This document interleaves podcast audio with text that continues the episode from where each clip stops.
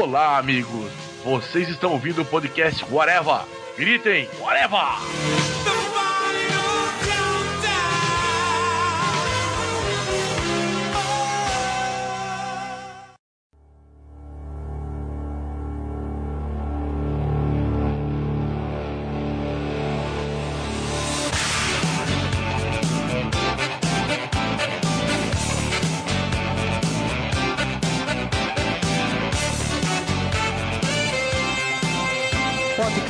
Começando, minha gente, e hoje vamos falar sobre séries de TV de novo, mas num viés específico. Vamos falar sobre séries que envolvam viagens no tempo, né? A gente já falou de filme, a gente já falou sobre viagem no tempo em si, mas agora a gente vai falar de seriados específicos, porque tem uma porrada de séries aí. Então, para falar comigo aqui, Marcelo Soares, está o senhor Moura.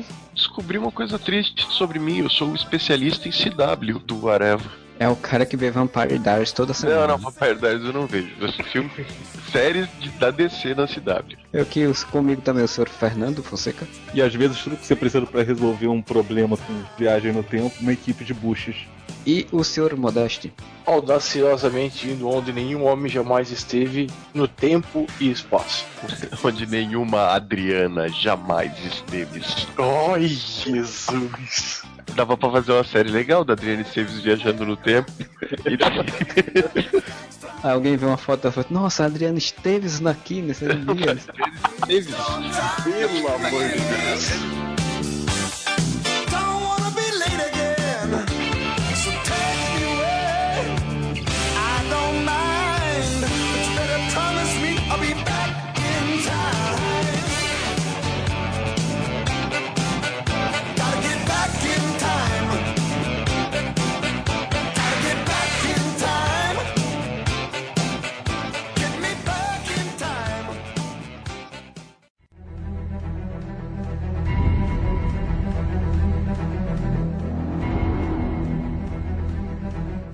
Falando em viagem no tempo, deixa eu perguntar uma coisa para vocês, até para começar e tirar já o esqueleto do armário. Não falaram que ia ter uma série do Doze Macacos? Tem. Está tendo, já Está teve. Tendo. Já diria cabeção da malhação, ah, tá tendo, já teve, já foi. É, acho que tá na, tá na segunda temporada já.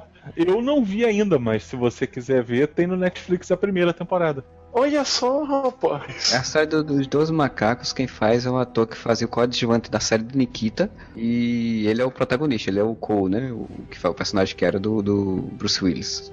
Porque assim, eu sei o final de 12 macacos, a série vai ser a mesma coisa? Não, eu não vou ver. Falando sobre qualidade, eu tenho certeza que esse seriado presta porque é uma, uma produção sci-fi. Ah, porra! Aí sim, hein?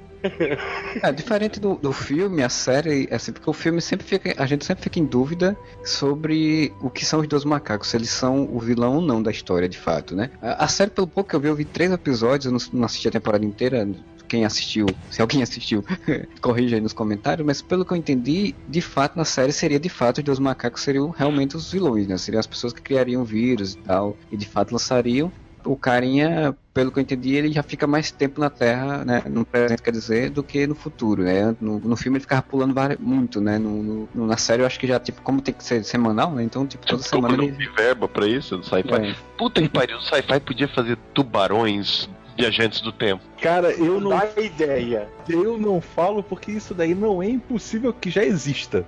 Vou mandar meu currículo pro sci-fi mandar os, os roteiros, cara. Você sabe que tem a produção de filmes de, de tubarão que tem tubarões voadores montados por zumbis nazistas. O exorcismo de tubarão, é, como é que é? O demônio tem presas. Sim. Nada, nada pode ser pior que isso, cara. Esse exorcista tubarão é tipo: o demônio toma o corpo do tubarão e o tubarão sai da água para matar as pessoas porque ele não é um animal carnívoro, é porque ele está possuído. E tem que ter um pastor, um padre para tirar é, Pode ser um golfinho encapetado, ele vira um tubarão. vira um tubarão. Um golfinho encapetado vira um tubarão. Minha noite tá ganha. Golfinho encapetado parece nome de filme do Sérgio Malandro, mas. Sérgio Malandro. Gugu Liberato, o golfinho encapetado. É dos adolescentes na praia sem as paquitas polegar, tá aí. Quando a gente tá falando de série de viagem no tempo, vamos focar, a gente vai começar essa primeira parte falando, na verdade, sobre o Legends of Tomorrow, que foi o que deu ideia pra gente fazer esse podcast que é uma série que a premissa dela sobre viagem no tempo, né? Sai da CW, canal que humor especialista, que terminou a primeira temporada e vai ter uma segunda temporada, tem uma boa audiência nos Estados Unidos, né? Discorra, o que é o Legends of Tomorrow para quem não, não acompanha o podcast Whatever e que a gente já falou uns 50 milhões de vezes, ou para quem não conhece? Legends of Tomorrow é o seguinte: alguns anos atrás, uma série chamada Arrow estreou na, na TV, que era sobre um arqueiro chamado Oliver Queen, que na verdade ele era um wannabe do Batman, que se chamava Capuz.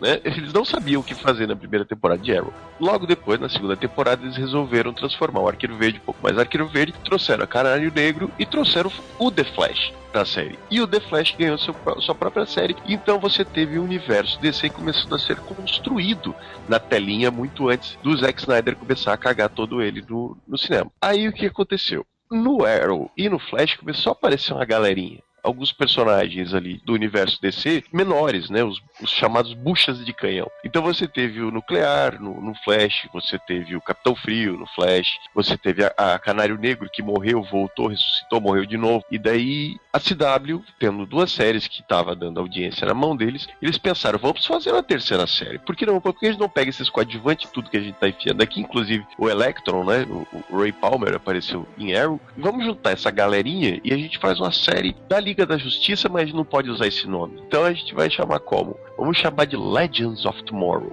Esses coadjuvantes, todos aleatórios, perdidos nas séries, eles são reunidos pelo Hit Hunter, que é um personagem clássico, viajante do tempo, dos quadrinhos da, da DC. Eles usaram o Hit Hunter porque provavelmente não podiam usar o Gladiador Dourado. O Gladiador Dourado, ele tinha uma, uma série para ser feita no sci-fi que ia ser muito bom ele enfrentar tubarões que viajam do tempo. Só que não saiu e agora foi anunciado de fazer um filme no Gladiador Dourado com os mesmos produtores das séries da CW. Isso é muito possível de acontecer, porque na verdade o Ted Cord, que é vivido pelo Brandon Holt, que já foi o Superman, está acompanhando meu raciocínio. Ele não é o Electro, não é o Rei então, Palmer? O, o Rei Palmer era para ser o Ted Cord. Eles disseram, não pode, tem que ser outra pessoa. Aí eles pegaram e botaram ele como Ray Palmer, tanto que ele é, não encolhe, né, em Arrow. É, ele se chama Ray Palmer, mas na verdade ele tem todos os traços do Ted Cord. E a armadura do Homem de Ferro. E a armadura do Homem de Ferro. Só melhor, hein? Cara, ó, deixa eu dizer só uma coisa. Eu achei vocês falando, a premissa me pareceu muito boa. Pena que a execução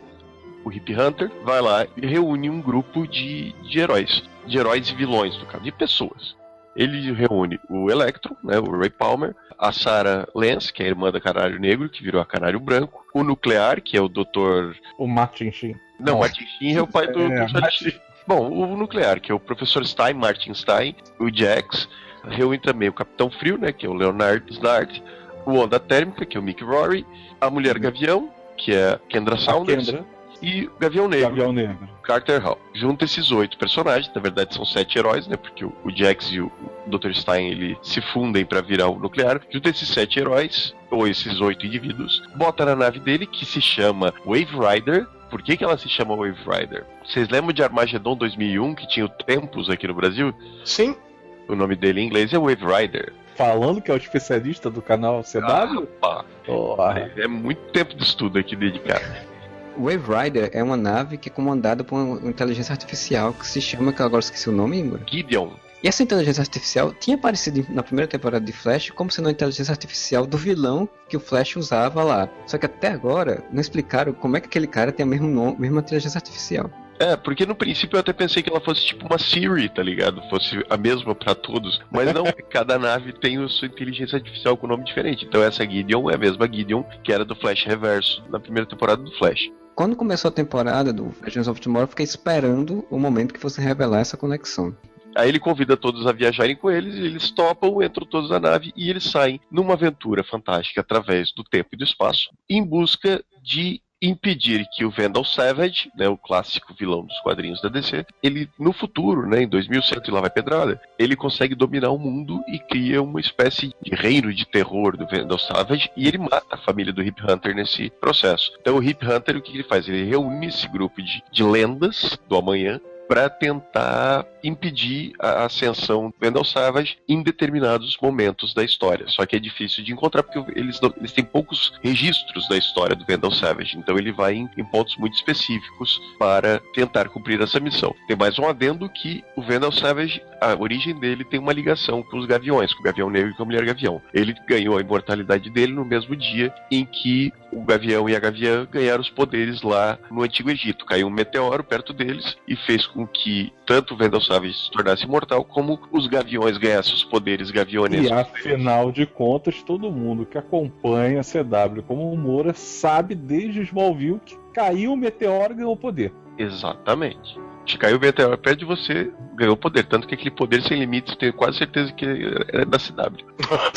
o Vendel Savage ele só morre pelas mãos de um, de um, dos gaviões e utilizando alguma arma que estivesse presente no momento da, da transformação do trio, né? Toda vez que o Savage mata os gaviões, ele absorve a energia vital deles e continua sendo imortal, digamos assim. É quase um princípio do Highlander. Só pode haver um. E o que acontece? Toda vez que os gavião morrem, eles, de um tempo depois, eles ressuscitam. Né? Ressuscitam, não, eles reencarnam com a mesma cara, impressionantemente. O Vendel Savage vai lá, caça os dois, mata os dois. Então eles já ressuscitaram, tipo, umas 400 vezes do Egito Antigo até agora. Inclusive, eles ressuscitam com a mesma cara, independente de onde eles estejam. Então você tem o Carter Hall, que é um príncipe Khufu lá no Egito, mas assim, ele não tem a menor cara de egípcio, né? Tem um pouquinho premissa é essa, né? Ao mesmo tempo que eles estão caçando o Vandal Savage, o Vandal Savage tá caçando os gavião para matar os gavião e continuar imortal. O que vale salientar que é uma premissa boa. Sim. Você pega a ideia de ter pessoas com poderes viajando pelo tempo, caçando um homem imortal pô, quantas possibilidades de coisas você pode tirar de uma história dessa e quantas é, histórias interessantes por episódio você pode criar, né? Mas existe uma forma de estragar isso. Você pode produzir isso na CW. Podia ser pior, podia ser no Sci-Fi, mas tudo bem. É uma proto-liga Detroit. O grupo, quando ele, quando ele reúne o grupo, o que ele fala para eles é que, pô, escolhi vocês porque vocês são pessoas que escreveram o seu nome na história, lendas que podem me ajudar e tal. E depois você vai descobrir, né? O Hip Hunter acaba confessando que na verdade eles reuniu aqueles sete, aquelas oito pessoas, porque são oito pessoas que não fizeram porra nenhuma na história. E se eles morrerem, não vai fazer diferença nenhuma no curso da humanidade. Que legal, hein? Ele começa falando que são lendas, você fala assim, cara, mas esse, essa, essas buchas são lendas? Como? Aí depois ele fala, não, realmente, eles são buchas a série ela prometia uma coisa tão legal assim, e à medida que a série foi passando, me decepcionou por conta disso, porque você foi vendo que a série não, não, não dava aquilo que ela, que ela prometia, ou que aparentar que podia ser, né? Ela começa bem, na minha humilde opinião. O episódio Sim. inicial, se não me engano, é quando eles voltam para a década de 70, né? Os episódios no começo eles estavam criando sempre a mesma digamos, a mesma fórmula, né? Eram sempre episódios duplos, em que eles voltavam no tempo de um determinado momento. Acontecia alguma cagada que deixava eles presos naquele tempo, e daí no episódio seguinte era a forma deles fugir daquele tempo. Eles fizeram isso durante os três ou quatro episódios duplos, digamos assim. A primeira cagada que eu achei ótima é que o, o Ray Palmer ele consegue deixar um, quebrar um pedaço da armadura dele no passado, né? Então eles têm que tentar recuperar esse, esse pedaço da armadura que ele perdeu. E nesse processo de tentar fazer isso, eles são obrigados a encontrar com o Dr. Martin Stein, jovenzinho na universidade na década de 70 ainda, e rende uma das melhores cenas, que é quando o nuclear, o Dr. Martin Stein e a Canário Branco fumam maconha com o jovem Dr. Martin Stein na faculdade. E aí o jovem o Dr. Martin Stein dá em cima da Canário Branco, até a pessoa tá ficando, rapaz, você dava em cima de pessoas. Sim. E a Canário Branco rouba um baseado dele antes de voltar pra nave. As melhores coisas da série para mim foi quando eles faziam essa brincadeira com as viagens no tempo, ou quando faziam os, as, as, versões alternativas do futuro por conta de alguma modificação no passado, né? Do tipo, essas coisas sempre achei, achei interessante, era o que eu queria de fato ver na série, mas isso aí às vezes demorava muito para acontecer. E como ele seguia essa, essa risca de ter episódios duplos no início, que é uma coisa meio Doctor Who, né? Doctor Who sempre foi episódios duplos em geral. Eram arcos que duravam dois, três episódios no início da série e depois passou a ser episódio duplo quando retornou, eles ficaram muito presos nessa fórmula. Acabaram que depois, no sexto, sétimo episódio, você já estava meio cansado de ver aquele fórmula aí. Nem só pelo fato de ser episódio duplo, é que era sempre a mesma coisa, sabe? Tipo, eles sempre faziam alguma merda. O problema do seriado, depois, conforme você vai assistindo, é que ele tem aquelas coisas de CW, né? O Vandal Savage ele começa lá, tipo, você aceita ele, cara, mas ele termina como um vilão estridente apaixonado ele termina como um stalker temporal, né? Tipo, o cara, o cara que mata a mulher porque ama ela. tem alguns episódios, vamos, tentar elogiar um pouco, tem alguns episódios que eu acho sensacionais. Por exemplo, aqueles que eles vão pra década de 50, que tem os monstros gavião, velho. Aquele episódio é muito legal. O que acontece? Eles vão para a década de 50, onde eles descobrem que o Vandal Savage está morando numa cidadezinha de interior americano, sabe? Tipo. Pleasant Hill. E eles são obrigados a se, a se infiltrar ali. Como eles estão num tempo em que o Vandal, Vandal Savage ainda não sabe que eles estão perseguindo eles, quer dizer, o Vandal Savage não conhece nenhum dos personagens, né? Só o. Ele só sabe quem, é os, quem são os gaviões, e ainda assim eles fazem como se os gaviões não tivessem as memórias das vidas, as vidas passadas. Gaviões não, né? Porque é, só a gavião. Nessa altura eles já tinham matado um personagem que eu queria ter visto mais, que era o ah, Carter é? Hall, né? O Gavião já morre de cara, verdade. Ele morre no segundo morre episódio. No... Isso, no primeiro arco ele morre. É, e, e tipo, eu achei uma, uma, sacanagem matar o personagem logo no início assim, por, e, e, depois quase não exploram ele depois. Vai aparecer no final da temporada da série praticamente. Então, desde o Smallville, quando apareceu aquela versão tosca, quando falaram que ia ter ele, eu disse, pô, legal, vamos tentar de novo, vamos ver se vai ficar legal, né? Mas. Aí mataram ele. E mataram ele no Smallville, mataram ele no, no Legends of Tomorrow. Eu acho que ela não gosta do Gavião Negro. Eu quero dizer nada, mas eu tenho essa impressão. Não, eu acho que ele vai aparecer no cinema. Não, eu é, acho que não. Mas é sempre uma possibilidade, né? Puxa pra caralho. Quando, quando for Liga da Justiça 5, que a gente sabe que vai chegar lá, né? Você realmente acha que Snyderverse vai até Liga da Justiça 5? Quando chegar lá, a gente vai ter a invasão Tanagariana, e por isso que gente, eles vão não, não, não, cara, não é possível. A gente vive num mundo em que a gente vai ter Velozes e Furiosos 8. Não é possível que a gente não tenha a Liga 5. Olha, meu amigo, estamos falando de Warner. Não sei. Deixa eu voltar pro episódio que eu gosto. Aí. Um problema que tem no Legends of Tomorrow e que tem na maioria das séries da CW é que eles não sabem lidar muito bem com personagens como o elenco é grande, tem episódios que eles simplesmente dizem assim, ó, metade fica na nave, porque queimou um fusível aqui, então tem que ficar consertando, e a outra metade sai pra missão. Cara, eles fazem muito isso durante a série. Tanto que o Jax fica, né, tipo, especialista em nave espacial, só olhando o Hip Hunter arrumar as coisas, né? Sim. É impressionante. É porque ele é mecânico, cara. Mecânico aprende só do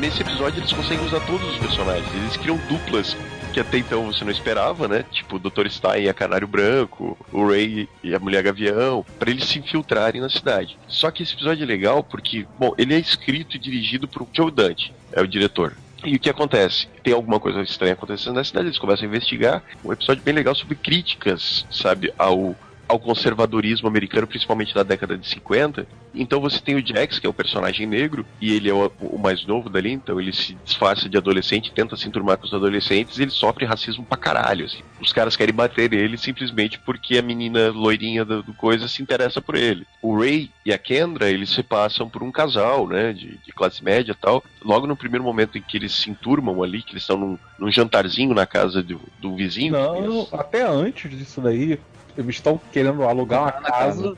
Aí a mulher lá, a corretora, vira e fala assim: Ah, tudo bem, você não vai chamar sua mulher, não, vai ser só a empregada que vai olhar. E aí ele fala: Não, pô, essa daqui é minha mulher, só porque ela era negra. Sim, e a mulher fica toda. Ah, tá, com a cara de puta, que merda, Sim. que bizarro isso jantarzinho na casa do Vandal Savage também tem isso, né? Que eu, uma convidada vira pra Kendra e fala assim: Ah, mocinha, onde é que estão as não sei o que? Ela fala: Não sei, eu não trabalho aqui não, eu sou convidada também. E, pô, acho que o que mais bate quando a Canário Branco dá em cima da enfermeira, né? Tipo, tira a enfermeira do armário e tem aquele lance de, tipo, fala assim: Nossa, você é lésbica? Aí não fala uma coisa dessa. Aí a Canário fala: Mas isso não é uma, um xingamento. Ela assim: Aqui é. E tem uma, uma fala interessante do Martin Stein nesse episódio também, que ele fala, olha, você incitou essa menina a sair do armário, mas depois você vai embora e ela vai ficar. E ela vai ficar com preconceito, vai ficar com tudo. Você vai resolver fugir, você fugir com ela, e depois você foi embora, desaparecer e tal, né? Tipo, a questão de como é a consequência, né, para quem Sim. sofre preconceito. Uhum. Cara, é um episódio muito Doctor Who, esse. Esse eu acho que é o episódio mais Doctor Who em relação aos vilões, né? O Venom Savage, ele tá disfarçado como um psiquiatra né, na cidade. Ele tá capturando pessoas e fazendo experiências nelas com o mesmo meteoro que transformou o Gavião Negro e a Mulher Gavião. Então eles viram, tipo, os monstros Gavião, assim. Muito legal, velho. Tipo, Versões lobisomens para gaviões. Oh, é muito legal esses vilões, cara. É esse tipo de episódio que, cara, uma série da Liga da Justiça poderia ter isso, sabe? Eles irem investigar coisas malucas e o próprio Legends of Tomorrow poderia ter feito isso. Mas não faz, né? Então você tem esse episódio bom, mas você tem episódios terríveis, né, cara? O episódio de Star City 2046 como o Marcelo falou, ah, ver futuros alternativos, que é o episódio em que eles vão pra Star City no ano 2046 eles descobrem que tá tudo cagado. Só que, velho, o episódio não faz sentido nenhum. Começa por um Stephen Amell usando uma barba postiça que ele tá parecendo o Didi quando se fantasiava de velho no. no... É muito aí... baixa renda aquele, aquela fantasia dele, assim. É, é, uma, é um episódio feito só para fazer um, um easter egg, um fanservice do Steve Amell, o arqueiro verde sem braço. Sim. Por causa de, de Cavaleiro das Trevas. Exatamente, só pra botar, ah não, o Arqueiro Verde do Cavaleiro das Trevas, que tá sem braço, eu sou fã e quero service. O tal do episódio em si não vai para canto nenhum, não vem de canto nenhum, não, não desenvolve muita coisa no episódio. É... Ô, ô Modeste, tu que é um fã de Trapalhões, como é que o, o, o Renato Aragão falava quando ele tava fantasiado de velho? Ele tinha um bordão. O dançou! Isso aí. Ele tá muito velho dançou, cara. Chego lá, tá tudo cagado, Star City tá toda arrebentada, explodido, um monte de gente morreu já. Beleza, aí a Canário Branco, pô, é a minha cidade, vou ver o que que houve e tal. Aí ninguém vai junto com ela, velho. O Hip Hunter, não, não, não podemos nos intrometer lá, mas eu vou, então vai sozinho. Aí todo mundo obedece, porque até nesse episódio ninguém obedecia o Hip Hunter, todo mundo dava ele se fuder o tempo todo. Aí nesse episódio a coitada da Sarah vai sozinha e todo mundo, não, não, o Hip mandou a gente ficar aqui, a gente vai ficar. Aí vai ela lá. Aí ela encontra com, com, o arqueiro, vê ele sem braço, e o que que houve, Oliver? Ele fala, ah, o velho dançou, perdeu o braço. Aí... a culpa é sua, você foi embora, fodeu tudo. Caralho, velho, não faz sentido nenhum. Isso aqui aconteceu porque você e o Rafe sumiram e não estavam aqui para nos ajudar. Caralho, velho. Eles eram coadjuvante do coadjuvante do coadjuvante. Não, sério. Não, cara, e ainda tem outras coisas escrotas, né? Tipo, o Oliver Queen, ele se tornou recluso lá no, no, no seu esconderijo, lá na sua caverna. Fica lá sentado no escuro. Fica sentado no escuro, porque afinal de contas agora ele perdeu um braço, ele não pode fazer nada, mas tem um braço mecânico criado para ele que ele podia estar tá usando e ele falou: foda-se. Mas a culpa é toda da Canário Branco, porque ela saiu quando ele apareceu, assim, que eles entram no esconderijo do arqueiro, que eles, ah, onde é que está o Oliver, não sei o quê. Aí ele tá sentado no canto escuro. Eu fiquei imaginando ele de 40 anos sentado naquele canto escuro. Não, o pior é porque, assim, ninguém tinha visto o Oliver Queen não sei quantos anos. Tava lá no esconderijo dele, que todo mundo conhecia. Chegaram, opa, vamos procurar no esconderijo. Ih, olha só, ele tá ali. Tá ali sentado atrás daquela caixa. Esse episódio é muito ruim. Campeão mundial de esconde-esconde. ruim. Posso salientar que, que a cidade foi destruída porque o filho do Slade, né? É, resolveu, se juntou lá, juntou um grupo de pessoas, invadiu a cidade e destruiu ela. Quer dizer, tipo, Star City é a cidade mais fraca do mundo, né? Sim, qualquer pessoa chega na cidade. Slade, no caso, é o Jericho? Não, não. Não, não é o outro tem uma coisa muito boa nessa, nesse episódio. É o Onda Térmica se achando no paraíso naquele lugar. Sim, sim, é o fodão. Ele é o senhor fodão da, a, a cidade é tomada por gangues, né? Então ele. Onde ele mais quer estar, tá, né? Como não, ele, ele senta porrada no líder de gangue e ele vira o líder da gangue. que que eu quero ajudar esses caras a fazer isso aqui? Eu tô no paraíso, porra. Porque eu sempre quis. Nesse episódio a gente já começa a ver o Capitão Frio, né? O Leonardo Snart começando a ficar nice guy, né? Porque existe Sim. uma desvilanização do Capitão Frio essa série desvilaniza o Capitão Frio, né? Diga-se de passagem, isso daí já começou em Flash. Ah, sim ele era bandido, matava gente e o Barry ficava lá, ah, cara, tu é gente boa, velho, fica aqui Sim. do meu lado, cara. Mas é porque, na verdade, ele tá deixando de ser frio pra ficar quente, né, caloroso. Ah, meu Jesus. Nossa. Ai. Sensacional, hein? Nossa tá mó porradaria comendo tal, e o novo arqueiro verde lá, não sei o que. Aí do nada, o Hip Hunter falou: Ah, tá bom, gente, vamos lá ajudar. Aí vem a liga, a liga, né? Vamos chamar de liga. A Liga Detroit. Vem a Liga Detroit toda junta. Ah, agora resolvemos a parada. Podia ter resolvido em 10 minutos esse caralho. Sabe o que, que, eles ficaram fazendo, Modeste, ao invés de estar tá lá ajudando a Sarah? Ficou o, o Ray e o Jax, né, o nuclear e o, o Electron disputando o amor, né, a atenção da, da gaviõa dentro da nave, velho. Ela gosta de mim, né, ela gosta de você, né, ela gosta de mim, ela gosta de você é o público CW, tem que ter esse tipo de coisa. Tá, tem que ter romancezinho, eu concordo. Eu assistia todas as séries da CW que tinha romance, já tá interessante. Mas o problema é que Legends of Tomorrow, assim como outras séries da, de super-heróis, eles tiram do, do bolso, assim, do nada, ou pra não dizer do cu, né? Eles tiram do, nada, assim, os, os romances. Tipo, o Ray se interessou pela mulher do nada, o, o Jay, Não, Jack. do nada não. Ele, ele se interessou só porque o Doutor Estranho falou assim: Poxa, olha só, eu acho que tá rolando um clima ali, hein? Pô, Aí ele se apaixonou. Nossa, eu estou, nunca pensei nisso, estou perdidamente apaixonado por ela. É, ele, ele, é- ele é o representante do nerd clássico, né? O cara que, tipo, só- você só acha que dizer, ei, a- ela gosta de você, o cara já fica louquinho. E o outro também, do nada, ele começou a se interessar por ela, e aí, de repente, do nada, também deixou de se interessar, e as coisas deixou pra lá, e de repente, do nada, o Ray também começa a ficar com ciúminho, tá? É umas coisas muito. Mas é- esse é o grande problema da CW que a gente sempre cita, né, cara? Tipo, eles não constroem uma história. Eles, ah, vamos fazer aqui, ia ser legal eles se gostarem, vamos. Então nesse episódio eles vão se gostar.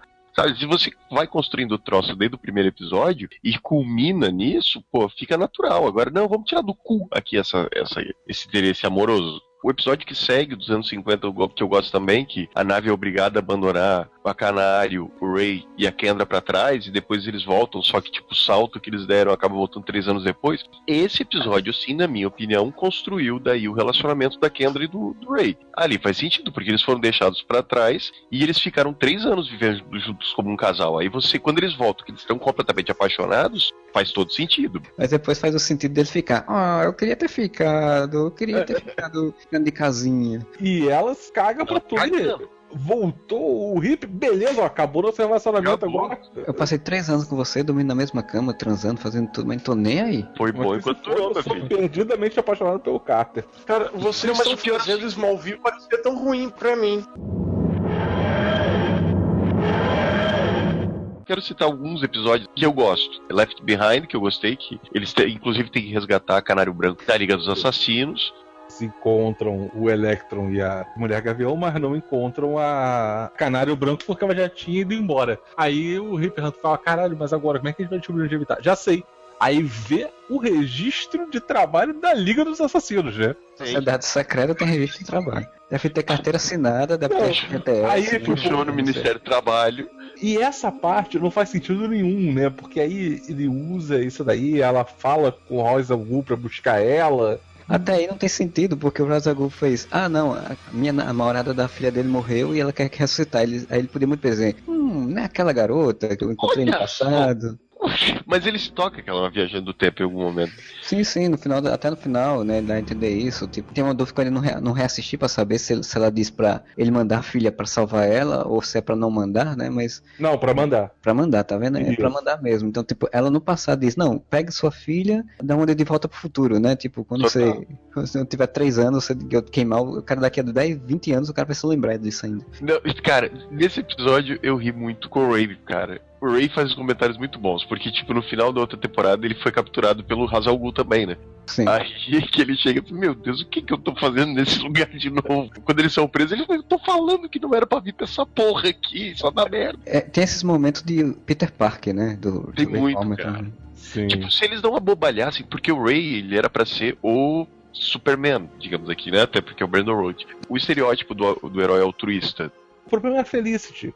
Porque quando ele entrou no seriado do Arrow, ele funcionava. Era engraçado, era divertido, mas aí começou a rolar esse sentimento lá, esse envolvimento com a Felicity. Você vai dizer, então, que a Felicity é o problema sempre do Arrow, porque Sim, aí os fãs desse, desse seriado ficaram putos porque queriam que o Oliver ficasse com a Felicity, e aí, pra poder justificar, tornaram o, o, o Ray um idiota completo. Não, pra justificar, mataram ele, né? Porque ele, em teoria, tinha morrido na explosão Sim, e ficou sim. fora. E só voltou por causa no Legends of Tomorrow já. Já Não, cima, mas eu, já. eu acho que no próprio Arrow já dava a entender que ele tinha encolhido. Um ou dois episódios antes de começar Legends of Tomorrow. Eu que não vou comentar aquele episódio idiota do Perry Degaton, que é muito ruim, porque assim, eles estão no futuro, bem distante agora. O Vendel Savage ele é tutor de um garotinho chamado Per Degaton, que vai se tornar, segundo a história, um grande lutador. A missão deles é matar esse moleque, só que fica aquele lado, né? De um lado, os que dizem vamos matar esse piá, e outro lado, todo mundo dizendo não, a gente não vai matar uma criança. Fica aquela discussão toda tal. coisas idiotas que acontecem no episódio. Por exemplo, o- no futuro tem um monte de robôs que são tipo tecnologia do Electron, se não me engano, né? Não estou falando bobagem. Isso, isso, não, não tá não. Tem um busto, tá ligado? Dele, da tal da empresa que controla esses robôs.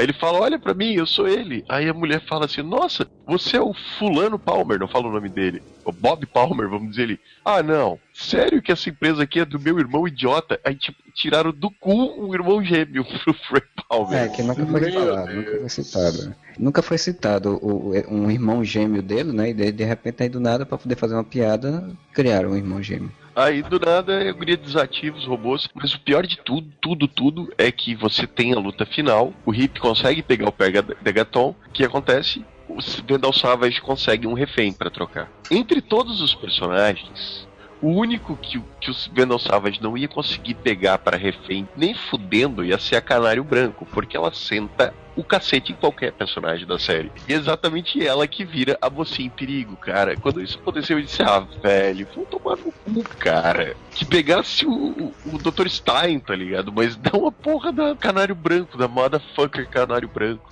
Esse é o momento que eu falo, eu avisei. Não, mas eu, eu vou assistir a segunda temporada então. Não, eu também vou. Tem que dizer que Legends of Tomorrow, ele passou, sei lá, pra mim, né, 10, 12, 13 episódios muito fracos ou no máximo medianos, e aí no 13 terceiro, 14 quarto ele começou a melhorar, no final, né, infelizmente. Pra mim, valeu a pena assistir a temporada toda só pra ver o, o Homem-Formiga, quer dizer, o Ray Palmer, né, o Electron gigante, lutando com um robô gigante. Gosto daquele episódio da casa. Muito Doctor Who aquilo Muito ali. Doctor Who aquele episódio, cara. É uma casa, eles pegam versões mais jovens dos heróis, colocam naquela casa, e aí dentro daquela casa tem versões mais novas do próprio Hip Hunter. Esquecemos de um detalhe. Não é só o Vandal Savage que é vilão nessa série. Tem também os Lords do Tempo. Time Masters, Mestre do Tempo, Lorde do Ah, eu Tempo. falei é Time outra. Lords, né? Eu falei Time Masters. Ok, não é Time Lords, é Time Masters. Oh, mudou tudo, né?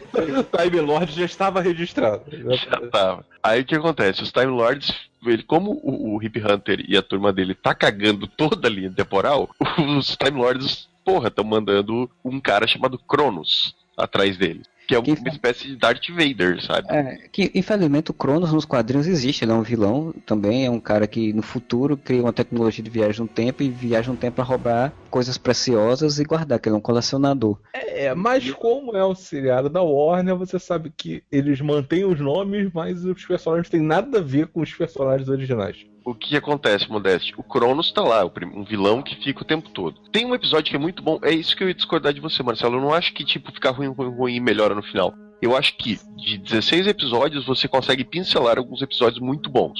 E um deles é esse que eu, que, na minha opinião, que eu vou citar agora, que é dos piratas espaciais. O que acontece, Modeste? Eles estão ah, viajando no tempo, eles acabam indo pro espaço, e eles são abordados por uma outra nave, que são de piratas espaciais que querem roubar a nave temporal do, do Hip Hunter. E eles conseguem capturar alguns, não capturam outros, e é- o que acontece? O Rory, que é o Onda Térmica, trai o grupo, trai, trai a Liga de Detroit, em troca da liberdade dele, tá ligado? Ele entrega o, resto do pessoal, só pedindo, tipo, a segurança dele e a do Capitão Frio. O Capitão Frio se nega, porque agora ele já tá totalmente heroizado, né? Não, mas até a transformação do Leonard em, em herói, assim, não é, não é ruim, não, é bem boa. Mas o Rory entrega todo mundo e tal. Eles acabam conseguindo, obviamente, reverter a situação. O Rory fala, ah, eu vou ferrar vocês de qualquer jeito, uma coisa assim, sabe? Tipo, ele fica com muita raiva dos caras.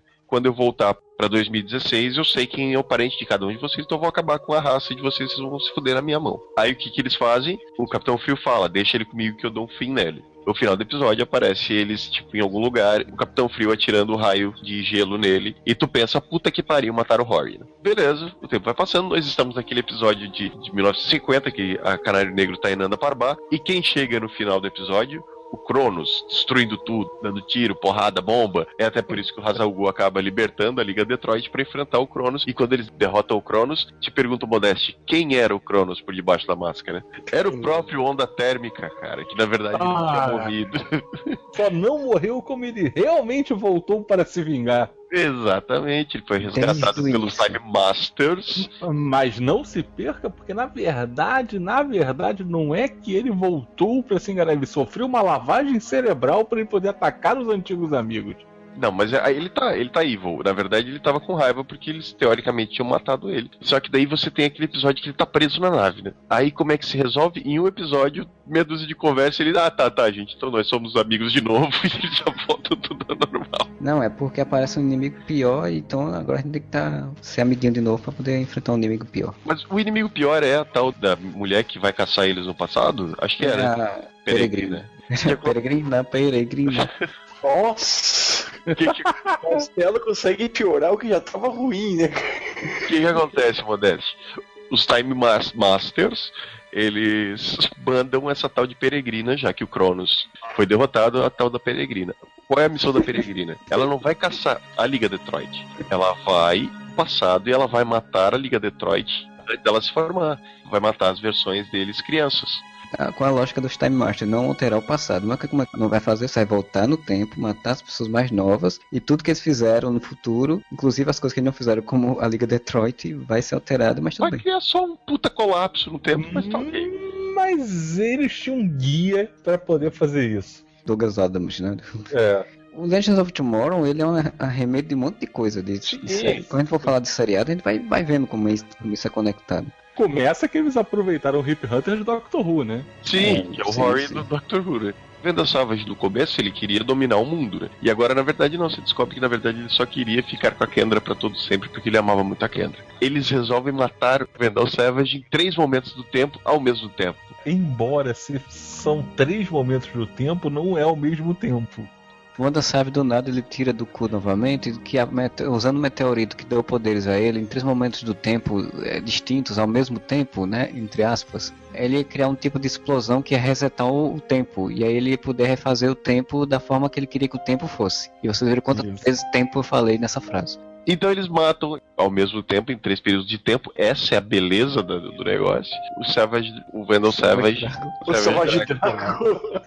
mata o Savage Dragon ao mesmo tempo e daí eles derrotam. Seria muito mais legal. Cara, seria legal se fosse Savage Garden, cara. Aquela banda Também. uma hit band lá. Aí que acontece? Resolveram o problema, tudo ficou resolvido, eles voltam pra 2016, eles deixam, ele deixa todo mundo em casa. Só que o que que acontece? Essas pessoas elas ficam inquietas porque elas querem ter aventuras novamente.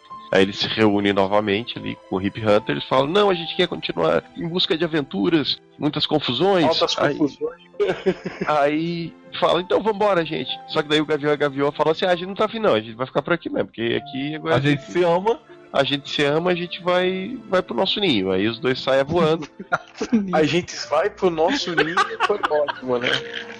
Olha, eu não duvido que esse tipo de frase tenha sido usado no seriado. Eles vão voando lá, aí fica o resto ali, né? Fica o- o Onda Térmica, o Electron, o Doutor e o, o Jax e a Canário, né? Quando eles vão entrar na nave, aparece outra nave, Modeste, igual a dele. Não, e a nave vem Puta cambaleando, Vem cambaleando. Cai e quase mata eles, né? Mas se segura antes. E quem, quem que pousou com, com esse problema todo? O Capitão Boeing dos DuckTales? Não foi o Capitão Boeing. Desce um homem mascarado, aí o homem tira a máscara e fala: Meu nome é Rex Tyler, eu sou o Homem-Hora da Sociedade da Justiça da América. Ó, por acaso, o nome do ator é Adam Copland, que também era conhecido como Ed na WWE. O, o Modeste passou uma hora sem falar quase nada. Mas agora os olhos dele brilharam.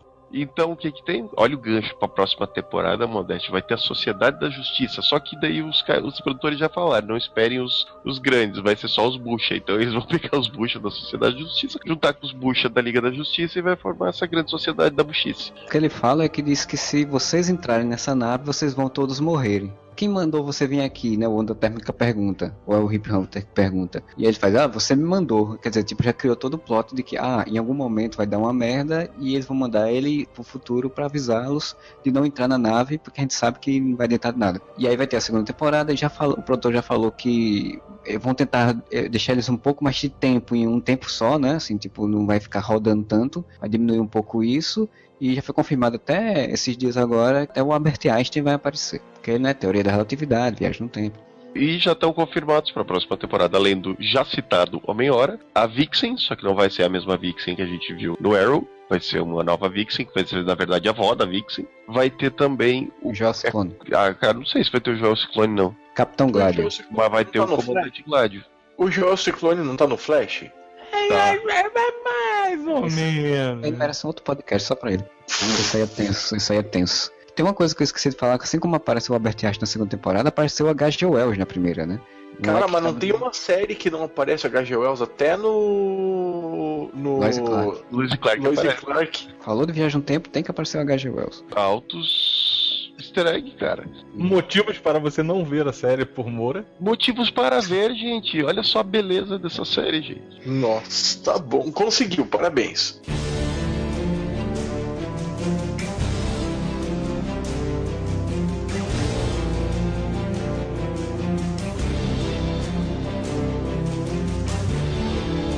Segunda parte do podcast, a gente vai falar sobre outras séries, né? De Legend of Tomorrow foi o estopim, né? De fazer o podcast, mas a gente vai falar um pouquinho sobre outras séries que usaram viagem no tempo. E eu queria que o senhor Fernando começasse então citando uma série aí que ele se lembre e acho interessante, tenha viagem no tempo dentro da sua história.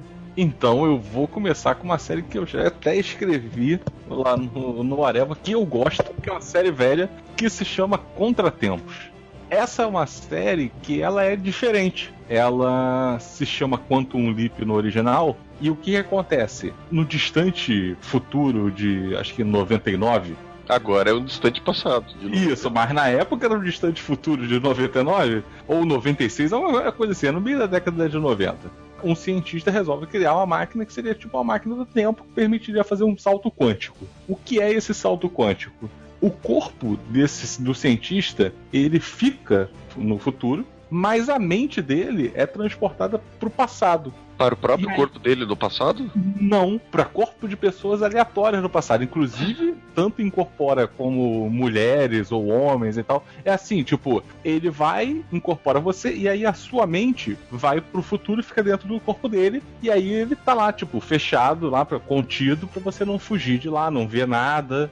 Enquanto nosso personagem principal, Sam Beckett, tem que resolver algum problema na vida dessa pessoa. É sempre algum problema, alguma coisa que precisa ser resolvida Na vida da aí- pessoa. Ele vai lá se meter na vida das pessoas no passado. Exatamente, não necessariamente da pessoa, às vezes é uma pessoa é, envolvida num relacionamento, ele tem que pedir que alguma desgraça aconteça, e aí toda vez que ele consegue que essa desgraça seja evitada, ele faz o próximo salto, onde ele vai para uma outra vida para resolver um outro problema. Então, assim, é um seriado sobre viagem no tempo, mas ao mesmo tempo tem aquele Possessão demoníaca. é, não tem aquele padrão, não tem aquele padrão de viagem no tempo, de você tá lá, o personagem que ele vai voltar no tempo, não, ele tem que viver uma vida no passado. Quase espiritismo, né?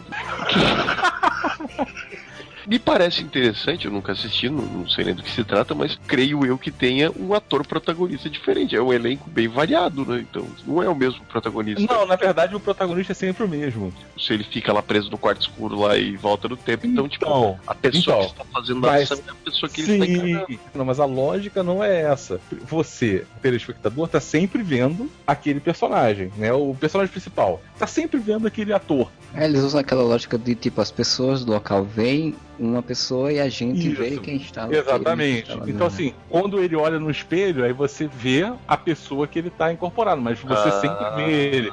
Então você tem coisas, tipo, quando ele incorpora uma mulher, ele tá vestido de mulher. Não, não, não muda o personagem. O ator mesmo está vestido de mulher, é isso? Tá, tá vestido de mulher.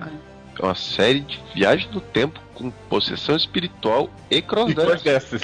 Exatamente. Bem Só completo. faltava ser japonês. Completo. Cara, mas esse seriado é muito legal, cara. Não, é interessante, mas daí eu me pergunto se não seria mais interessante se fosse um ator diferente em cada episódio, cara. Eu acho que seria mais ousado, porque você não precisaria ter Talvez. um elenco fixo, ou você teria um ator fixo, mas ele, o ator protagonista seria o que menos apareceria na série. Isso seria bem ousado, bem audacioso. Talvez, mas de qualquer maneira fica o registro pra mim, porque além de eu achar o, o seriado divertido, ele era bem aventuresco, né? Tem todo esse, esse lance de ser diferente. Tem uma viagem do tempo, aquela que você tá acostumado a ver. É, na verdade aí no caso ele tem um poder muito foda, porque ele transfere a consciência dele pro passado e ainda pra outra pessoa.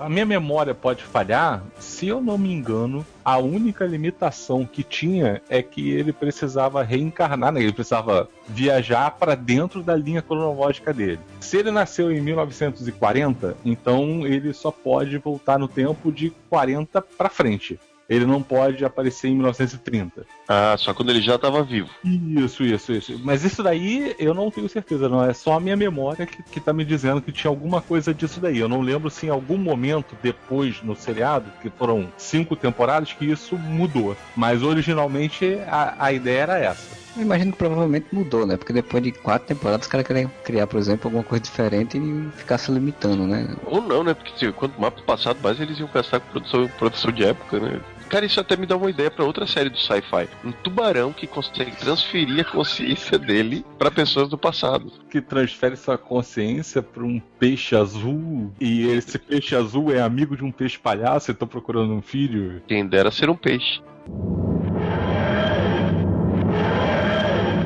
O único seriado de viagem no tempo que eu lembro, e lembro porque eu sou um velho mala pra cacete, é Voyager. Passava no SBT nos anos 80. Que era uma série bem bacaninha, que tinha uma organização de viajantes no tempo. Os caras do nada apareciam para consertar coisas erradas que, que aconteciam. Eles não consertaram o local, eles Não. falharam. O grande problema desse viajante que a gente acompanha nesse seriado, que é o Sr. Phineas Fogg, Phineas Bog, Bog é outro cara, é que ele vinha com um manual impresso das coisas que tinha que arrumar no tempo. Só que quando ele aparece em 1982, no apartamento do Jeffrey, que é o menininho que ele acaba ajudando, ele tromba com o menino, o menino vai cair da janela, ele pula da janela, usa o Omni, que era tipo um relógio de bolso dele que ele usava para viajar no tempo e que indicava onde que tinha problema, e ele usa isso para salvar a vida do menino. Só que o manual mostrava para aquele que tinha que consertar o tempo, ficou no apartamento do menino na boca do cachorro. O Omni vai levando eles para locais onde vai acontecer alguma coisa importante para a história e que eles precisam ajudar de alguma forma. Eles ajudam o Thomas Edison a inventar a lâmpada, que a gente sabe que é mentira. Eles ajudam os irmãos Wright Eu não sei de nada. o primeiro, que é mentira. É Você está dizendo que é uma série fantasiosa, então? Não, eu estou dizendo que é uma série propagandista das mentiras americanas. A série ela tenta ser educativa e vai levando os personagens para pontos chave na história americana. Então isso que é bacana, tipo, desse, por esse lado é bem legal. Pera aí, Voyager Não, é de mas- que década? É 82. Então é uma série americana de viagem no tempo com questões educativas pela história americana. Interessante. Continue falando, depois eu falo. Não, onde eu já vi isso? É tudo que deveria ter sido os- as séries do History, não Trato Feito e coisas do gênero. Faz uma coisa divertida que ensina a história do ponto de vista americano. Como assim do History? Eles voltam pro Egito Antigo e encontram alienígenas do passado? É exatamente o que deveria ser evitado no History. Isso. Podia ser pior, podia ser no Discovery e eles via- viajavam no tempo e iam para. tubarões. Não, sabe como que podia ser pior, Moura? Semana do Tubarão. Podia ser muito pior. Podia ter tido um podcast falando desse tipo de coisa de alienígena, ter um membro do podcast pedido pra colocar o George Sucalos no banner e isso não acontecer. Você viu como é que eu fiz o banner? Eu peguei uma imagem e aqui três palhaços.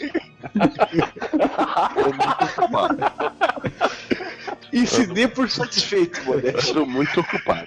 Sorte que eu encontrei os palhaços assassinos do espaço já cortados em PNG. Por sinal ficou muito bom, dando tchauzinho com a do caralho aquilo. Eu achava que era mentira uma coisa que minha madraça falava. Nossa, esse ator é tão bonito. Pena que ele morreu de um jeito tão bobo. Eu falei, como? Isso vamos lembrar, final dos anos 80, ou meio dos anos 80, quando passava no Brasil. Ah, ele foi numa outra filmagem, deram um tiro de festim nele ele morreu. E eu achava que era besteira. Eu fui atrás, é verdade. É com o Brandon Lee essa série? John Eric Hickson é o nome do cara que morreu. John Eric Hickson. Ele morreu com os 26 anos filmando uma série chamada Retrato Falado, que passava no Brasil com esse nome, que o nome era Cadê Cobra. Tenito. Cadê Nossa. Praga, não é? Ele deu um tiro de festim na têmpora.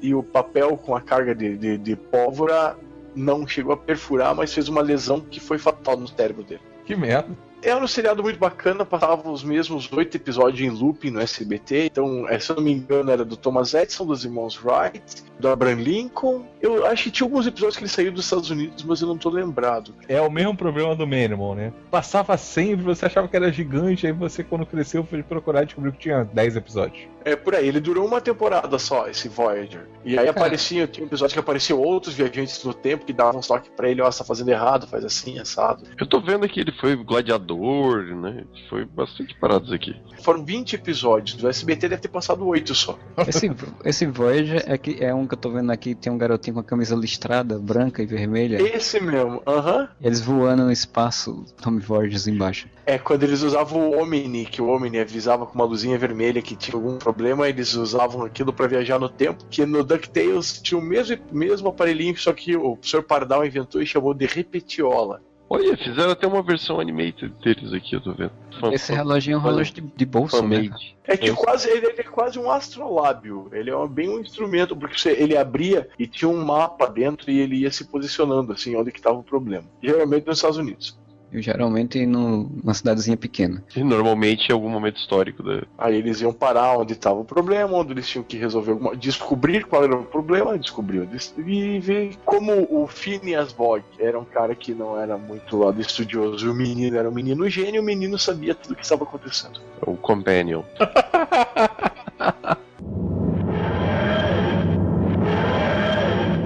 Se fosse pra eu ser de uma outra encarnação, saber de onde que eu era, eu queria ser daquele, igual aqueles caras do Monte Pai. Quem é você? Eu sou seu rei. Quem disse ser o rei? Eu sou a dama do lago. Eu queria ser aqueles que estão trabalhando no canto, assim, daí, eu sou o seu rei, nós não temos um rei, nós somos uma organização anarco.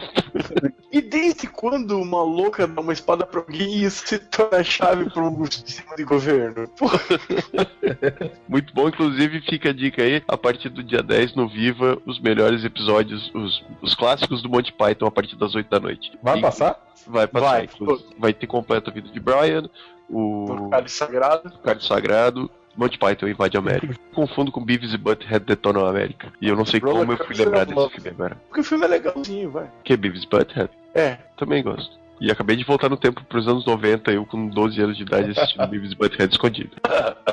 Americano Cornolio. Eu fiquei quebrando a minha cabeça aqui, tentando lembrar de viagem no tempo. Aí eu entrei no, no Google aqui, escrevi Space, Space Travel Series, e apareceu um monte de série que eu não faço a menor ideia, que eu nunca vi na minha vida. Tem aquela Land of Lost, que eu nem sei se eles voltam no tempo. Eu não lembro se eles vão pro passado ou se eles vão pra uma terra selvagem da vida. É, que tem, tem aquele anão testudo que parecia alguém. Isso. Parecia alguém aquele anão, não consigo lembrar quem. Mas daí eu acabei lembrando, eu não, o Marcelo que só citou no, no pré-gravação, então eu vou roubar dele a ideia. Eu vou falar da minha série favorita de ever, Tempos. Lógico, tem Doctor Who, né, mas não vou falar de Doctor Who. Vou falar de Lost, que dedicou uma temporada inteira, mesmo que depois ela mostrou-se totalmente inútil para a série, de Viagem no Tempo. A Lost já ganhou um podcast só pra ele, mas eu vou citar aqui rapidamente. Puta, o que que é essa porra dessa ilha? O que que é essa porra dessa ilha? Galera consegue sair da ilha, os, os Oceanic Six conseguem sair da ilha. Aí vai lá o, o Ben Linus lá, gira a roda do Thor, faz o troço lá, do Thor não, a, roda do Conan. Faz a roda do Conan, gira, aí dá a luz tal, pô, some a ilha. Cadê a ilha? Que dele? Onde é que foi parar a ilha? Ela foi parar em 1970 e lá vai pedrada. E daí os, a, a galera que sobrou na ilha, que era Sawyer, Juliet, Companhia Limitada, onde é que eles estavam? Eles estavam agora. Estavam lá na época que a Dharma chegou na ilha, na década de 70. E pior que rendeu uma temporada bem divertida, bem divertida mesmo. Você vê eles aparecendo, aí os Oceanic Six, né? O Jack, a Kate, o resto do pessoal que tinha saído volta pra ilha. Quando eles chegam na ilha, eles dão de cara com que aquela galera em 1970 e pouco, só que, tipo, pro, pros que tinham ficado já tinha passado, sei lá, três anos. Então eles estavam bem de boa lá e vivendo como funcionários da Dharma.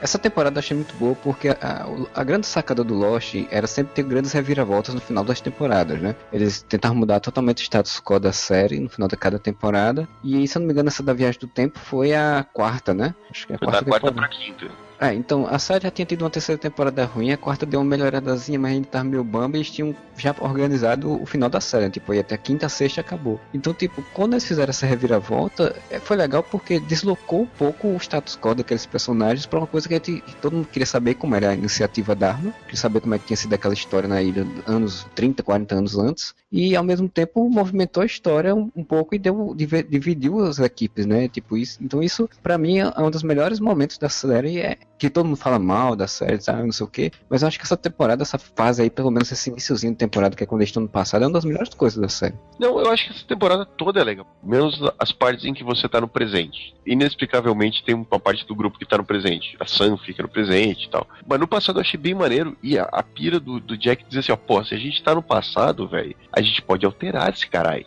A é gente... a primeira coisa que todo viajante do tempo pensa, né? Sim, mas o que, que ele pensa? Porque a porra do avião caiu porque explodiu a, a tal da escotilha lá que tinha o troço eletromagnético. Ele pensa, se eu destruir essa porra, o raciocínio dele faz sentido, se eu destruir essa merda antes, né, 30 anos antes, 40 anos antes, a hora que chegar no dia em que o, meu, o nosso avião teoricamente caiu, não vai ter essa porra da explosão eletromagnética, a gente não vai ter caído nesse cara aqui, tá resolvido, né? a gente vai socar nossas vidas. E, velho, é muito legal, porque faz sentido. Tipo, eu tava muito torcendo pra ele conseguir fazer aquilo. E criou uma tensão de que você tinha o plot no futuro, onde a ilha existia ainda, e que os caras estavam fazendo alguma coisa lá, que tinha uma, toda uma viagem do, do, né, do, do, do, Jacob, o cara que era o líder da ilha e tal, não sei o que, ele dizendo que os caras iam voltar, e não sei o que, papapá. O Loki ressuscitado. É, o Loki ressuscitado, e você ficava pensando, pô, mas como é que vai ser isso? Como é que eles vão fechar essa, essa coisa, né? De que vai fazer o plano, vai dar certo, eles vão voltar pro presente, vai voltar para aquele presente, como é que vai ser, né? E a temporada é muito legal, tipo, várias paradas, você vai vendo como é que funcionava a Dharma no passado, e você vai vendo, tipo, personagens como. Eu esqueci o nome dele. Como é que é o nome do cientista maluco lá? Faraday, eu ia falar Fahrenheit. O Faraday, ele encontra com, com a própria mãe dele, né? No passado, a mãe dele mata ele, né? No passado. E, tipo, a mãe dele no futuro fala alguém pergunta como é que você deixou ele ir, mesmo sabendo o que vai acontecer, assim, as coisas têm que acontecer como elas têm que acontecer, tá? Ela sabia que ela mesma tinha matado o filho dela, que tinha voltado no passado do tempo. É pra dar um nó na cabeça, parada. Brincava muito com o conceito do paradoxo, né? Do, das consequências, é o pré-determinismo do tempo, né? E daí, no fim das contas, eles estão lá, o Jack consegue jogar a bomba lá embaixo, a Julie cai no buraco lá junto, e a Juliet dá uma porrada na bomba e a bomba explode. E pela primeira vez em Lost, eu acho que eu já devo ter falado isso no podcast, porque eu gostei muito desse final, a tela, ao invés de ficar preta, ela fica branca. E daí, na próxima temporada, o que acontece? Você tem. A temporada começa com a primeira cena de novo, com o avião, né? Primeira cena da série, com o avião voando e tal. A primeira cena da série, na verdade, é o Jack abrindo o olho, mas uh, lá do primeiro episódio, onde a gente viu quando o avião caiu, tudo repetindo, né? O, todos os passageiros voam 815 e tal. Tem a turbulência, mas o avião não cai. E você começa a ver a vida deles como se o avião mais tivesse caído. Você diz, porra, deu certo o plano do Jack. Só que daí eles cagam tudo, sem contar que eles fazem é, a sacanagem com o público, né? Porque eles mostram todo esse negócio de que, como se o plano tivesse dado certo, termina até essa sequência mostrando a ilha afundada e aí você diz, porra, não, o plano deu certo, né? Eles destruíram a ilha, de alguma forma a, o tempo foi resetado e acabou. E depois, no final de tudo, eles mostram que não era isso, era pós-vida. E... A explosão só serviu para jogar eles no futuro de novo, que não faz sentido nenhum. Você e... explode uma bomba nuclear no meio de uma ilha, perto de um negócio eletromagnético de temporal e você joga você pro futuro somente. Faz o que? Você joga pro futuro? Ah. Ou isso, ou você vai criar um lagarto gigante. Pode ser também. Ou tubarões que viajam no tempo. E encapetados também. Não, golfinhos encapetados. Golfinhos encapetados que encarnam em tubarões do passado. Então, tipo, todo o plot, enquanto você ainda não sabe que na verdade a realidade alternativa da última temporada, ou pós-vida, é o nosso lar. uh... nosso lar. o Moura hoje, ele tá bom assim em fazer você não querer ver os seriados. você não sabe ainda que é o nosso lar. Tem uma hora que eles encontram com o Fahrenheit lá, falando alguma coisa de bomba, bomba de hidrogênio, e ele fala: Não, mas eu tenho a impressão que eu já explodi uma bomba de hidrogênio. E você fala: Carai, velho, então deu certo. Porque até então você não sabe que é o nosso lar. Mas daí no final é o nosso lar, e daí você diz: Ah, é. A grande teoria na época, quando tava tendo a série, que todo mundo ficava muito louco na te naquela temporada, era que eles tinham criado uma realidade alternativa, né? É isso que eu queria. E que para mim teria sido bem interessante porque você já brincava com outra coisa dentro da série, né? Você brincou com o tempo, já brincou com. ia brincar agora com realidades alternativas, em que em algum momento as duas realidades iam chocar e criar uma coisa que ia resolver a questão. É, no final, felizmente, eles foram para outro caminho, foram pelo caminho espírita. Caminho, caminho como... espírita esse que desde o início tinha sido negado pelos produtores. Não, mas eles disseram que é. Vocês que entenderam errado, vocês são burros. É. vocês que entenderam errado. Quando a gente falou, nós tudo vai ter uma solução científica, não vai ser nada espiritual. Na verdade, a gente queria dizer que tudo era espiritual que eu falei no podcast, o meu final certo pra essa, essa porra dessa série que eu amo muito ainda até hoje, seria, eles criaram uma realidade alternativa porque aquela ilha, ela era o princípio de tudo. Então, quando eles explodiram a porra do negócio da tal da luz, da, na luz da vida, da Super Xuxa contra o Baixo Astral, a hora que explodiu aquilo, eles criaram o quê? O novo Big Bang e eles criaram através disso uma realidade alternativa e no final essa porra essa realidade alternativa que era legal e que eles não eram os fudidos da vida, essa realidade ia prevalecer e a realidade ruim ia se, ser destruída, sabe? Tipo, o Jacob, o Jacob não, o Jacob Evil lá, eu esqueci o nome, não tem o nome. O Jacob Evil é quem ia ficar tentando impedir que essa realidade fosse, fosse destruída, porque ele é o Baixo Astral mas no fim eles conseguiriam apagar a realidade em que eles se fuderam muito e eles iam ficar vivendo felizes para sempre na realidade nova, reformada, e o que ia provar que sim, o livre-arbítrio é, é possível, você pode mudar a história, mas não. Eu achava até que na época que o que ia acontecer era um crush, né? Uma batida das duas realidades e ia criar uma terceira mais digamos, harmonizada, né? Onde, na verdade, o pai do Jack é que é o Flash, né? É, exato. E onde, onde ele é um Flash e ele parece só um babaca. E, todos os heróis são vilões. Pois é. Mais alguma coisa para falar de Lost? Fernando, você quer comentar alguma coisa? O Modesto acho que nem assistiu Lost, então... Assisti a primeira e segunda temporada, foi bom para mim. É, eu, eu fiquei igual o Modeste. Parei na segunda. Aliás, eu acho que eu parei no meio da terceira temporada. Eu ainda fui. Assim como o Moro, eu fui até o final. A terceira temporada é bem boa, gente. O final da terceira temporada é o melhor final de temporada da história, do We Have to Go Back. Que já é uma viagem no tempo, né? Já estão trabalhando com Flash Forward agora, só que. Exatamente. Aí tem o Desmond, né? Não podemos esquecer do Desmond, que hum. é o cara que já começou com viagem no tempo, porque ele tinha o poder do, do tal do cara, como é do Quantum Leap lá do Contratempo. Porque ele jogava, só que ele jogava a mente dele na própria mente dele do passado. É feito borboleta lá o filme. Esse episódio é realmente muito sensacional. Porque você tem durante todas as, as temporadas de Lost os flashbacks mostrando o passado. E daí, como o Desmond passa por uma experiência lá com a ilha, quando ele tem um flashback, na verdade é a mente dele voltando pro corpo dele naquele momento do flashback. Então ele tá no flashback sabendo já o que acontece no futuro, isso é muito bom. É, sem contar que nessa temporada das viagens no tempo, de que teve a explosão e tal, o Desmond é utilizado e ele acessa a outra realidade. Então, é verdade. Aí que reforçava que era uma outra realidade, não pós-vida, né? Mas porque enfim. ele conseguia ir de uma realidade para outra. Exato. Então, mas enfim, foi assim que, que, terminou Lost e eu vou citar então a minha série, que como o Modesto falou de Voyage, que ele falou que era uma série americana de viagem no tempo, onde as pessoas visitavam momentos históricos importantes. Tinha um cara mais velho com um companheiro mais novo. Aí eu me lembrei, né, de onde é que eu vi? O seriado do Shazam. Nossa! E aí não tem como você não lembrar de uma série britânica que é exatamente isso, que foi feita nos anos 60, que é o Doctor Who, né?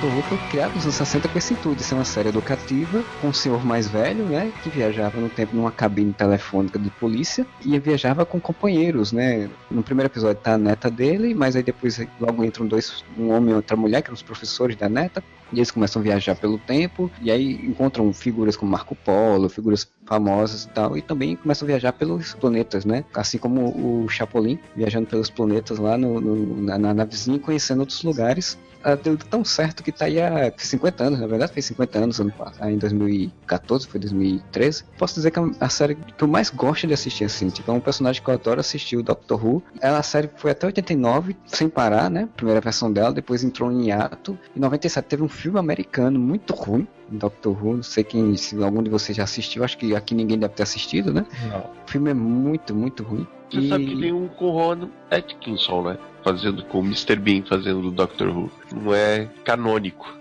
E aí depois em 2005 a série voltou, britânica mesmo, e de lá pra cá não parou mais, né? A série voltou a ter sucesso pra caramba. Porque assim, o Doctor Who ele tem a ideia de que, assim, o Doutor ele é um personagem que ele é um Time Lord, no caso, não, um Time Master, é um Time Lord. Então ele é imortal. Então cada vez que ele vai morrer, ele regenera e volta como outra pessoa, que foi uma, uma forma que eles arrumaram de substituir os atores. Que é imortal não morre no final. Ficam regenerando, então essa versão nova já teve, tá no quinto, né? O quarto doutor, acho já, né?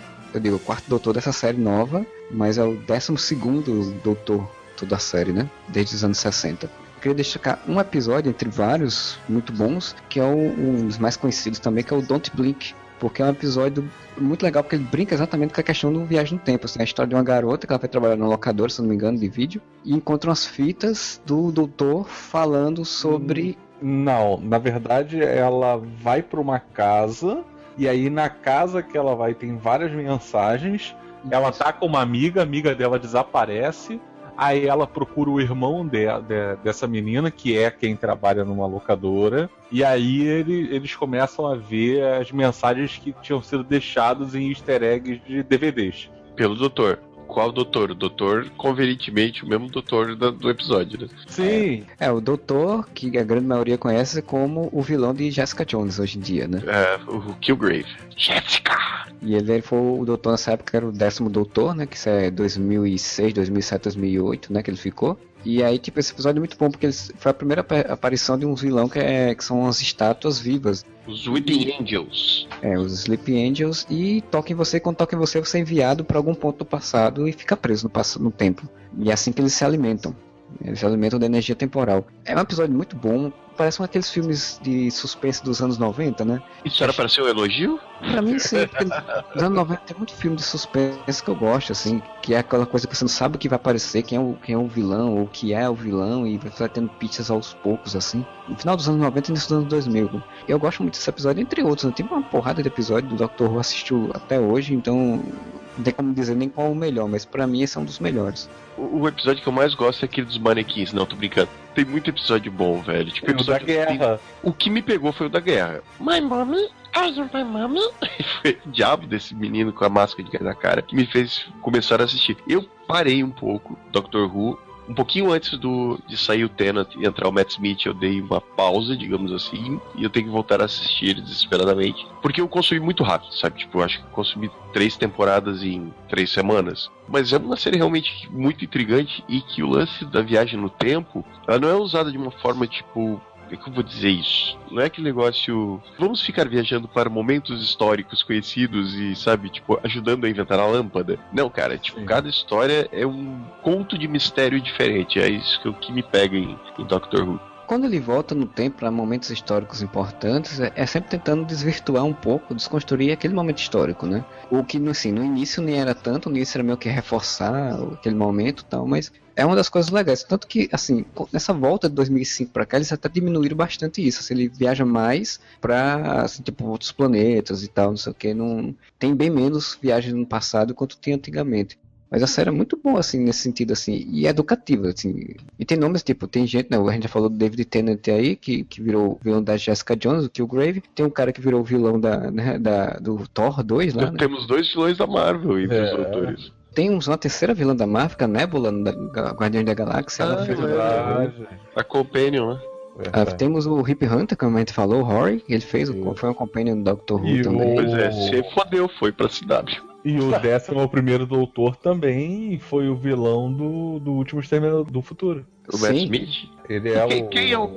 Dos quatro novos, quem é o seu doutor preferido? Vamos perguntar aos, aos Rubians aqui presentes. Cara, eu gosto muito do David Tennant, não tem para onde, acho que um, foi o que pegou nesse tipo, foi o que deu um bom sucesso à série, mas eu vou dizer que eu gosto bastante do atual, que é o Capaldi, né? Tem todo um ar shakespeariano e, e, é um bom ator, eu vi até ele no filme de comédia britânico, fora assim, que ele fazia um personagem, ele fazia um secretário de governo gay e muito bom assim o personagem dele. E eu gosto bastante dele assim, até porque teve um episódio, acho que o penúltimo episódio da temporada que acabou, para mim, para muita gente que assiste a série, é o melhor episódio da série, Doctor Who dos, dos últimos, né, desde que voltou em 2005, dos 10 anos, porque é muito shakespeariano, é muito denso. Que é o monólogo dele praticamente, o episódio. É, que ele fica preso no local o episódio todinho. É, me falaram desse episódio sábado passado. Tem que assistir Doctor Who porque o episódio tal foi muito foda. É, o Heavy Scent. É muito bom esse episódio, muito bonito. Direção, fotografia, atuação dele, o texto. É muito legal esse episódio. Então acho que a série já chegou num nível muito bom, né? E o cara que é o atual showrunner, né, que vai sair agora na próxima temporada, que esse ano não vai ter temporada, vai ter só no ano que vem, ele é o cara que também é o showrunner do Sherlock britânico, né? Que tem o Benedict Cumberbatch lá, o Benedito, né? Que tá na Marvel também. Tem o Doutor Estranho e o Bilbo. Que também tá no Vingadores, né? também né? Tá no Marvel. A DC Warner não pega nem. Mas, mas, você não me respondeu a pergunta, é Capaldi ou Tenant? Então, é Tenant, porque o Tenant tem mais tempo até para poder trabalhar. Mas eu, Capaldi tivesse mais umas duas temporadas, era capaz de ser ele.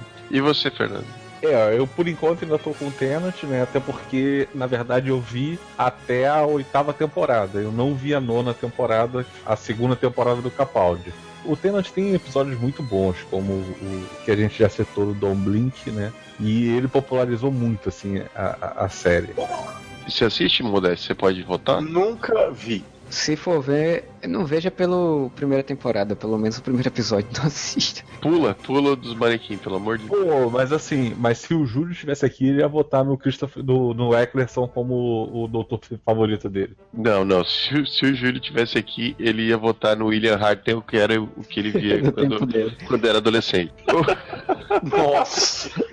Primeiro doutor que, que quase não andava. Cara, vocês chegaram a ver alguma cena da série original dos anos 60? Dá algumas. Vi algumas sim. Acho que vi o primeiro episódio. Eu assisti três episódios, que na verdade, assim, os anos 60 não eram episódios como a gente tem hoje em dia, né? Não eram temporadas como é hoje em dia. Tipo, um arco lá tinha três episódios, dois, três episódios, e eram por arcos, né? A temporada. Mas eram episódios menores, né? Sim, eram episódios de 20 minutos, Isso. no máximo 30, que passavam em um horário específico lá na Inglaterra, que era entre um, um programa lá conhecido e outro, assim, tipo, Na hora do chá da tarde. é muito arrastado pra hoje em dia, né? Você for ver, é muito cansativo assistir Doctor Who do original. Mas assim, dizem que a partir do terceiro Doutor que me- começa a melhorar. O Fernando falou que o Júlio ia votar no Eccleston. É, eu voto no Christopher Eccleston como o meu doutor favorito.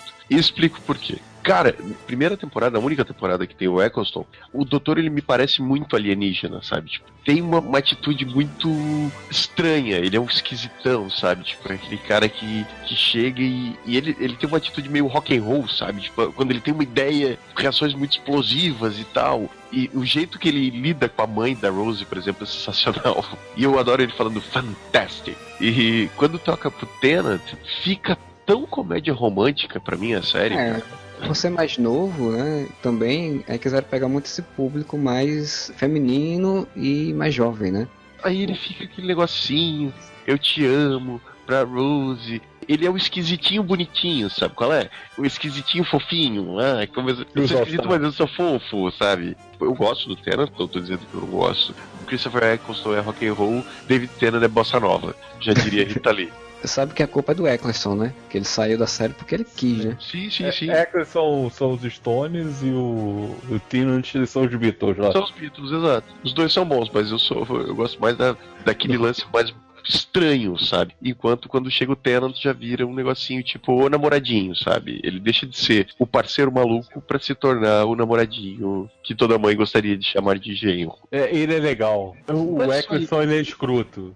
O Eccleston também é legal, só que o Tenant ele quer ser o tempo todo o fofo, entendeu? Ou Sim, então, ou o Eccleston como não. Então tem várias horas que ele é escroto, assim, tipo, do Sim. relacionamento dele com as pessoas. Ele é meio frio, assim. Tennant é um Rony Von quase, então. ele é Caralho. príncipe Disney. É o príncipe, né? É, príncipe Disney, assim, sabe? Tipo, o heróizinho de desenho animado, enquanto o Eccleston, não sei, gosto mais. E eu não assisti o Matt Smith e vi poucas coisas do Peter Capaldi, mas é provável que depois que eu assista um pouco mais de episódios do Capaldi, eu vou achar o Capaldi melhor de todos. É, o Capaldi é maneiro, mas assim, o, o Matt Smith é, é- depois da, da fase fofo, ele entra na fase bobão. É, é, eu tive essa impressão, que ele era mais bobão. Eu não vi nenhum episódio do Matt Smith, eu não posso opinar. Porque até a história do, dessa fase dele é meio conto de fadas, assim, ela já começa como contos de fadas, então ele é meio isso, meio Eu infantil, tenho assim, bem a meio... impressão que o Matt Smith ele é mais infantil, assim. O Eccleston mais malucão, mais rock and roll. Tanto que ele tá sempre de jaqueta de couro, né, cara? O. o Tennant mais hipster e mais herói de comédia romântica, né? O Matt Smith mais infantil, uma coisa mais lúdica. E o Capaldi agora voltou à escrotidão, pelo que eu percebi. É, ele é o mágico. É, ele é um mágico meio... É porque ele é mais velho, né, então já tem outra, outro ar, né? Ele voltou àquela lógica do, do doutor velho que era antigamente. De quando o Júlio assistia. Quando eu era criança. Ele já tava na faculdade, parece. Ah, que tá. virou Dr. Então, para encerrar, eu vou só citar algumas séries aqui que a gente não falou, mas que são até interessantes de serem citadas, por exemplo, como uma série que existiu de fato do Time Cop. Eu não sei como o Modeste não citou isso, porque não podia filme. Eu não tenho a menor ideia, sério. Sabe o que é Time Cop, né? Pô, por favor. Sim, é filme do Van Damme, pelo amor de Deus, mas não sabia que tinha série. Ó, você vai dizer que o filme é bom. Ele é um, um dos melhores filmes do Van Damme, com Ah, certeza. o que não quer dizer muita coisa. De alguma forma eu tenho de me defender, né? É, o Time Cop foi uma série da, da ABC, né? Foi feita pela ABC logo depois, acho que um tempo depois do filme. Tentaram emplacar a série, mas a série não, não vingou. E era a mesma lógica, né? Ele era um cara, um personagem era um cara da agência lá da Time Cop, que voltava no tempo e tal. Então só teve só nove episódios. Estão falando até de fazer um reboot, mas até agora não saiu mais nada. E não, não vingou. Plot disso, né? Um- Um herói que dá espacate no tempo. O grande dragão do passado. Temos aí o, o Heroes, né? O Heroes também trabalha com Viagem no Tempo. Trabalhou tanto com Viagem no Tempo que cagou toda a série. Tanto que a última temporada de Heroes, a, a Heroes Reborn, foi só baseada em Viagem no Tempo de uma forma inacreditavelmente merda. Não sei como é que eles conseguiram. No começo não, né, cara? No começo tava tão esperançoso. Começou até interessante e depois se cagou pra qualquer coisa. Na né? verdade não começou interessante não, porque ele começou um troço assim, ó. O argumento deles era, não, tem um troço muito foda, mas eu não posso te contar. Mas qual, qual é o segredo? Não posso falar. Você sabe a verdade? Não, não posso dizer. Tem quantos episódios essa caralho dessa, dessa temporada? São 10? 12, Acho que 10. 10. Aí até o sétimo episódio, cara, o único argumento que eles têm é, o tempo todo é: Não, você sabe a verdade. Sim, eu sei, mas ninguém mais pode saber. Ok, não vou contar pra ninguém então. É isso, cara. E os diálogos se resumem a esse caralho. Aí eu fiquei pensando, cara, esse troço tá enrolando tanto que não vai fazer sentido. Aí acabou a temporada e eu falei, eu tô certo de novo, não fez sentido nenhum essa caralho. É, no final das contas, o grande mistério era muito simples. Se ele tivesse sido contado antes, não tinha problema. assim, tipo, era, É era por que. isso que não podia contar. Ninguém ia ver. Ninguém viu já desse jeito se, se tivesse feito. O grande mistério, pra quem acompanhou a série sabe o nome dos personagens, é que a Claire tinha tido dois filhos, uma que tinha o poder de curar as coisas e um outro que tinha o poder de emular os poderes dos outros, assim como Não. Peter Peter.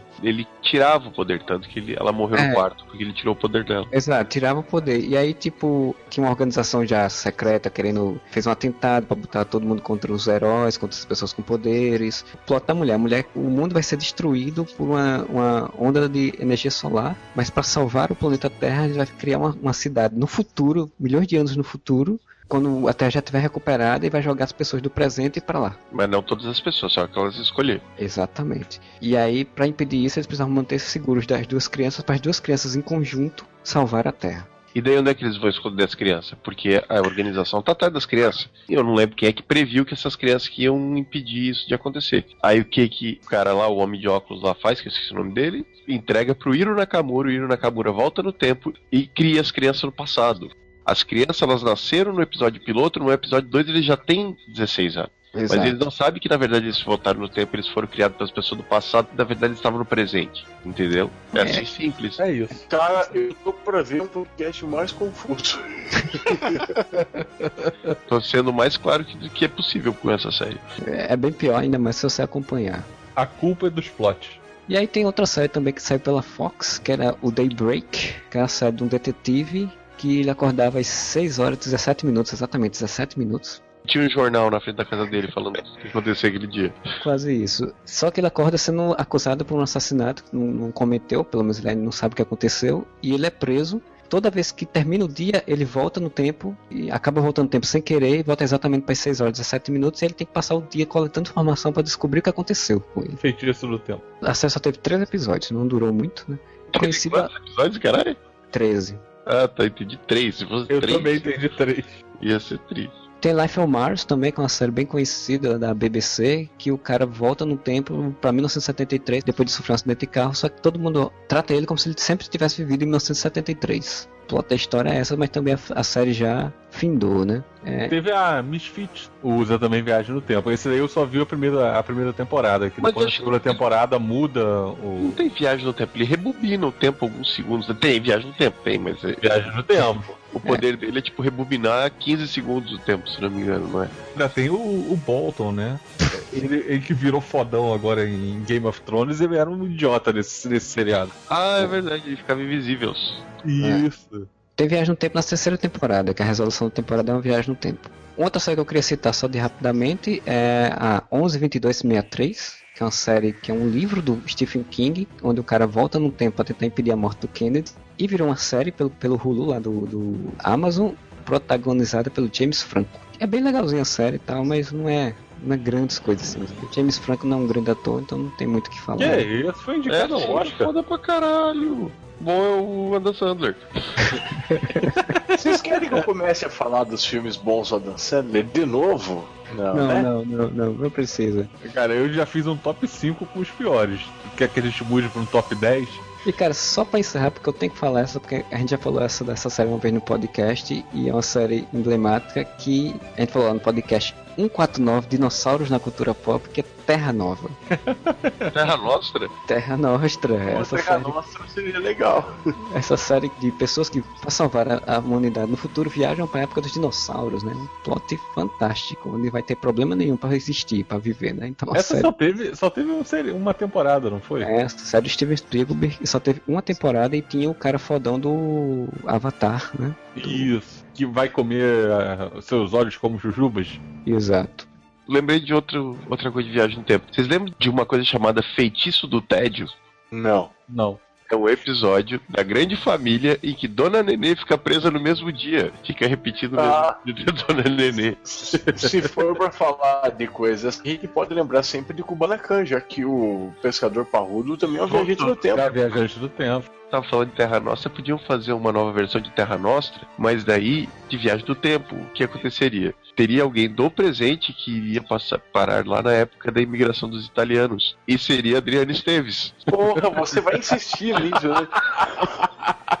Até emplacar esse seriado. Ela esteves aqui. O nome do seriado tá pronto, onde nenhuma Adriana jamais esteves.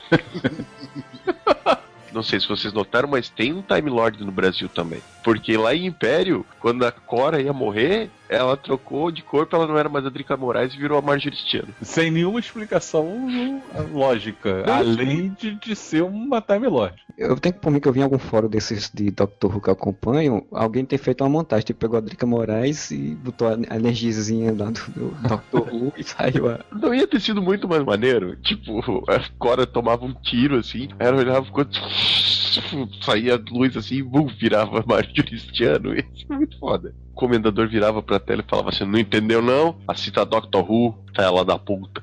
E esse foi o nosso podcast, né? Espero que vocês tenham curtido. Deixe seus comentários aí no Facebook do Areva, no Twitter do Areva. Nós temos aí o contato areva.com. E deixe seus comentários também na postagem, né? Do nosso podcast para quem está ouvindo pelo feed. Bom final de semana para todos e o Areva.